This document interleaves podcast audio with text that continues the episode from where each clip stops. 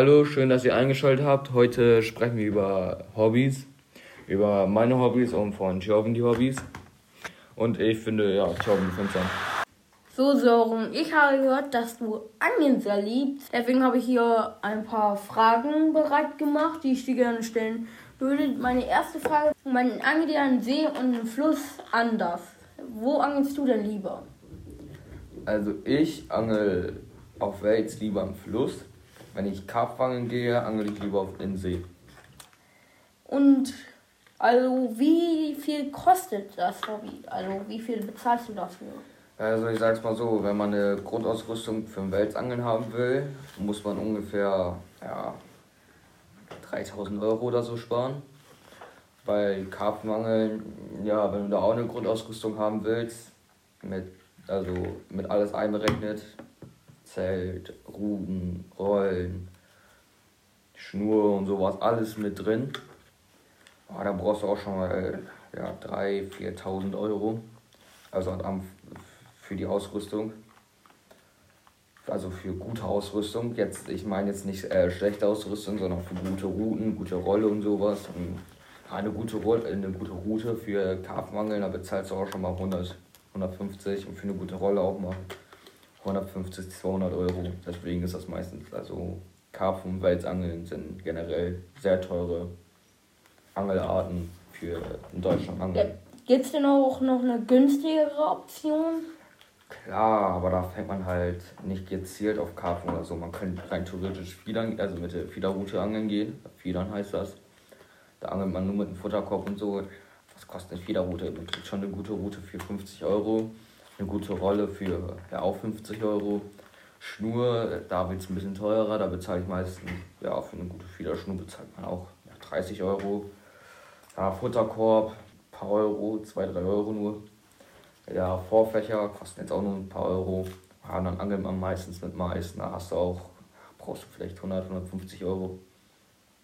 Ah, okay. Aber da kann man rein theoretisch auch Karpfen fangen, aber man fängt halt auch sehr auf kleine Fische oder so. Aber wenn man gezielt auf einen Fisch angelt, dann ja, so generell Karpfen und Wels sehr, sehr teuer, so eine sehr teure Angelart. Aber wenn man da gezielt drauf angelt, ist es halt sehr teuer, wenn man gezielt auf Karpfen oder auf, gezielt auf Wels angelt. So, was machst du denn lieber, Nacht- oder Tagangeln? Also am liebsten gehe ich nachts angeln, weil man da am besten fängt. Aber ja, auch wenn ich angeln gehe, gehe ich meistens auch mal für eine, eine Woche oder zwei Wochen gehe ich dann mal durchgehend angeln. Oder ja, am Wochenende meistens, also nach, also wenn es Wochenende ist, gehe ich auch mal für zwei Tage angeln, von Freitag bis Sonntag. Ja, dann habe ich auch zwei Tage, bin ich auch zwei Tage angeln. Klar, ist jetzt nicht so lang, aber man fängt auch schon sehr viele Fische. Und was waren die größten Fische, die du je geangelt hast? Das ist eigentlich schon sehr schwer zu sagen, weil es gibt ja ganz viele verschiedene Fische. Also. Oder deinen größten Wels? Ja, ich sag's mal so. Oder so. Ja, Wels, der war ja, so um die 1 Meter. Also das ist jetzt nicht so der größte. Mein Karpfen, der wog ungefähr 24 Kilo, mein größter. Bei Brassen, da bin ich mir nicht so, so sicher, aber ich habe auch schon sehr, sehr große Brassen gefangen. Genauso wie Rotaugen. Rotaugen werden ja generell nicht so groß, das weiß ich auch nicht. Generell, ich weiß eigentlich nur von ja, Karpfen und ja, Wels, weiß ich halt nur, wie groß meine größten waren. So, dann komme ich auch gleich zur nächsten Frage. Mit wem angelst du am liebsten? Also, ich sag's mal so, mit meinen Eltern angel ich generell gar nicht. Verstehe ich. Ähm, ich angel mal am liebsten mit Freunden oder so. Ja, so Eltern, die halt, die nerven halt ein bisschen, ne? mit Freunden, wenn ich mit Freunden am See bin, am Grillen war, wir, wir machen Musik an, wir chillen da halt die ganze Zeit. Ist sozusagen wie Campen, also Camping wie mit Freunden. Und, und wenn du dabei, also wenn, wenn du Glück hast, beißt du nach einem Fisch. Also ich angel ja mit Pieper, dann fängst du ja ganz laut an zu piepen. Ich angel ja auch mit Funkbissanzeiger, also die kann ich, kann ich mir auch neben den Kopfkissen legen. Und wenn ich dann, wenn ich schlafen gehe, werde ich halt auch davon wach, wenn, wenn ein Fisch beißt. Hm. Hast du denn schon mal dadurch eine Angel verloren? Ähm, bis jetzt noch nicht, weil man hat ja immer den Freilauf auf oder die Bremse macht man ganz leicht auf, dass der Fisch nicht wegzieht. Aber wenn man das mal vergisst, wie es mir letztens einem Freund passiert, morgens fängt die Route an zu piepen von meinem Freund. Ich stehe auf, weil mein Freund nicht rausgekommen ist, weil sein Zelt äh, gehangen hat. Ja, ich sehe nur noch, wie die Angel im Wasser reinfliegt. Ja, ich musste hinterher springen. Das war morgens, auch recht kalt war es dann. Bin hinterher gesprungen, bin hinterher geschwommen und habe sogar noch die Angel bekommen. Und da war kein Fisch dran, sondern ein Schwan hat den Köder genommen. Hatte ich einen Schwan an meiner Angel. Also von meinem Freund die Angel. Äh, das ist auch mal eine geile Geschichte. Die passiert auch nicht immer. Ja. An den Cheese nichts passiert, oder? Mir, oh, ich war ein bisschen erkältet danach, ne? Aber mir war verdammt kalt und ich hatte keine Ersatzsachen mehr dabei, weil meine anderen Sachen halt alle dreckig oder nass waren. Verstehe. Dann bin ich eben kurz nach Hause gefahren und habe mir ähm, ja, ein paar Klamotten eingepackt und habe mich auch umgezogen. Weil ich war da halt für, glaube zweieinhalb, ja, länger als zwei Wochen war ich da am Angeln. Okay, ich glaube, mehr hast du auch über dein Hobby noch nichts mehr zu sagen, ne? Ja, nicht viel. Also man, klar, Ja. man könnte jetzt noch sehr lange drüber reden, aber, Aber- das ist eher was für Leute, die halt wirklich angeln gehen. Für Leute, die halt nicht angeln gehen. Okay, ich glaube, die meisten haben jetzt auch was Tolles. Vielleicht äh, wollt ihr das auch mal machen. Also ich glaube, vielleicht reden wir nochmal darüber, aber ich glaube ja nicht. Wir haben, du hast schon viel darüber gesagt. Also Ja. ich glaube, mehr über Angeln müssen wir nicht reden.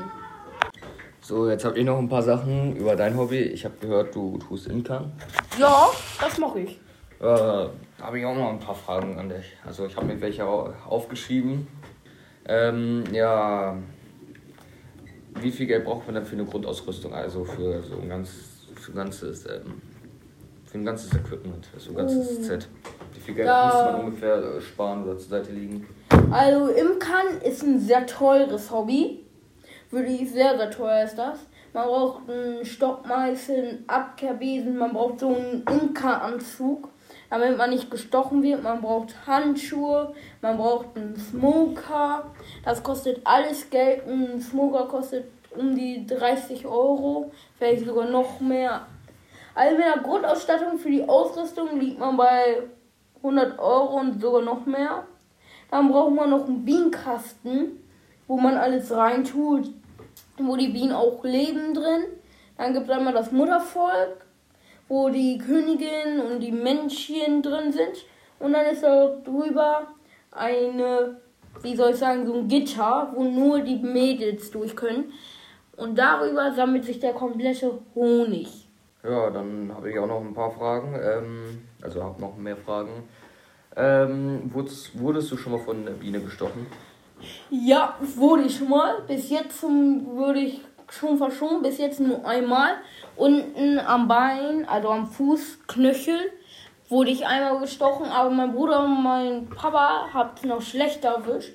Mein Bruder wurde schon zweimal gestochen und das am selben Tag und gleichzeitig. Und mein Papa wurde dann auch noch zweimal gestochen. Also bis jetzt habe ich wirklich Glück gehabt.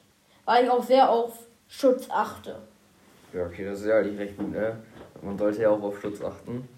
Ja, ähm, ähm, ja, was braucht man denn alles zum, ja, für, Also im Imkern braucht man einmal einen Stockmeißel. Das ist so ein Metallstab, wo am einen Ende das so umgeknickt ist und auf beiden Seiten sind das so scharf, womit ich die vielleicht mal so umheben kann oder die Wachsreste über den Rändchen wegmachen kann.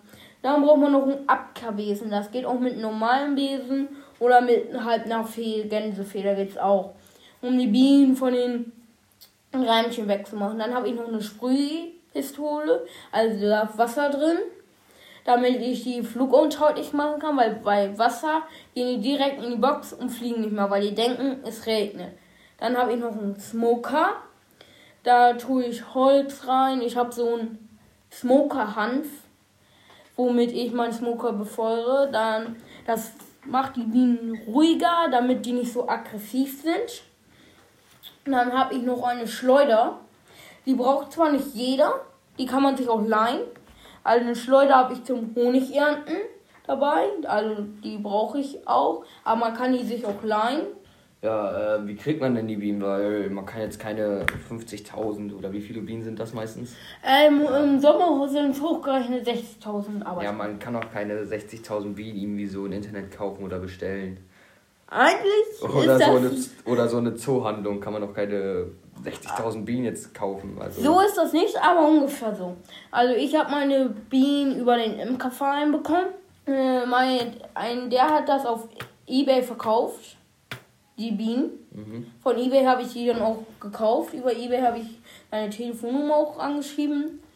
Ja, also man kann auch auf Ebay gucken. Ebay kann man nach so ein schönes Bienenvolk gucken. Ja, wie kriegt man die jetzt eigentlich mit? Weil das will man die etwa die 60.000 Bienen in den äh, Kofferraum packen und So. sagen, die sollen ja nicht stechen. So haben wir es gemacht. Einfach im Kofferraum Ähm, gesteckt. ja, man, man bespricht sich dann mit denen aus, nimmt dann seine eigene Box mit, also da, wo die Bienen später drin sein sollen.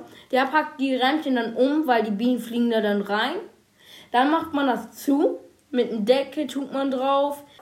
Wir haben das so gemacht, wir haben den Schieber zugemacht, mit Spangengurten zugedeckt und dann haben wir den im Kofferraum getragen und nach Hause gebracht. Die Bienen konnten da nicht raus. Ja. Ja, und ähm, wie hast du die Bienen jetzt da alle rausbekommen? Und dein, ähm, Bienen, wie nennt man das? Bienenstock? Bienenhäuschen? Bienenhäus, ja, also man macht dann den Schieber einfach auf, wenn die da sind. Natürlich sollte man sich anziehen, meine waren nicht so aggressiv, aber es kann schon sein, dass sie dann wirklich sehr aggressiv sind. Also du hast, die einfach, du hast einfach den Deckel aufgemacht und ja, sind Nein, einfach den alle Schieber. rausge- Ja, den Schieber hast du dann aufgemacht und die sind dann alle rausgeflogen. Ähm, die haben dann angefangen zu sammeln, die leben dann da drin, aber natürlich gehen nur die Arbeiterinnen und holen Pollen und sammeln. Ja, du hast auch ein eigenes sozusagen Bienenhaus. Ja, und ähm, wie hast du die in deinen Dings reinbekommen? Also, Ja, das hat mein guter Freund gemacht, von dem ich die Bienen gekauft habe. Ich habe ihm seine, meine Box gegeben, die er dann aufgebaut hat. Dann hat er seine Rähmchen da reingetan. Also er, er hat die Rähmchen da reingetan. Und dann sind alle Bienen immer darin in der Box gewesen, weil da ist nichts mehr. Und dann sind sie alle fein brav in meine Box geflogen. äh, ja, ähm, verkaufst du eigentlich deinen Honig oder verkaufst du ihn jetzt nicht? Ja, also ich verkaufe meinen Honig, weil das ist einer der wenigen Hobbys, wo man Geld mitbekommen kann. Ich ernte den Honig mit meiner Vierbahnschleuder, drehe die ganze Zeit, weil mit der Zentrifugalkraft wer- wird der Honig nach außen gedrückt an die Wand und läuft runter. Und dann kann ich das mit einem Abgusshahn wieder entleeren und in meine Eimer tun, in Gläschen füllen und verkaufen. Ah, das hört sich schon mal gut an. Und wie viel Geld kostet ungefähr dein Honig? Also ich verkaufe immer ein 500 Gramm Gläschen und mein Honig, der kostet 5 Euro pro Glas. Ja, ich glaube, das war's aber jetzt auch mit dem Podcast. Wir verabschieden uns jetzt. Der ist ein bisschen länger geworden. Aber vielleicht gefällt er euch ja. Das war luna.fm, der Podcast der Ludgero-Schule. Abonniert uns jetzt auf Spotify, Apple Podcast oder Google Podcast, damit ihr keine Folge verpasst und lasst bei der Gelegenheit auch gerne eine 5-Sterne-Bewertung da. Wir würden uns freuen. Bis zum nächsten Mal.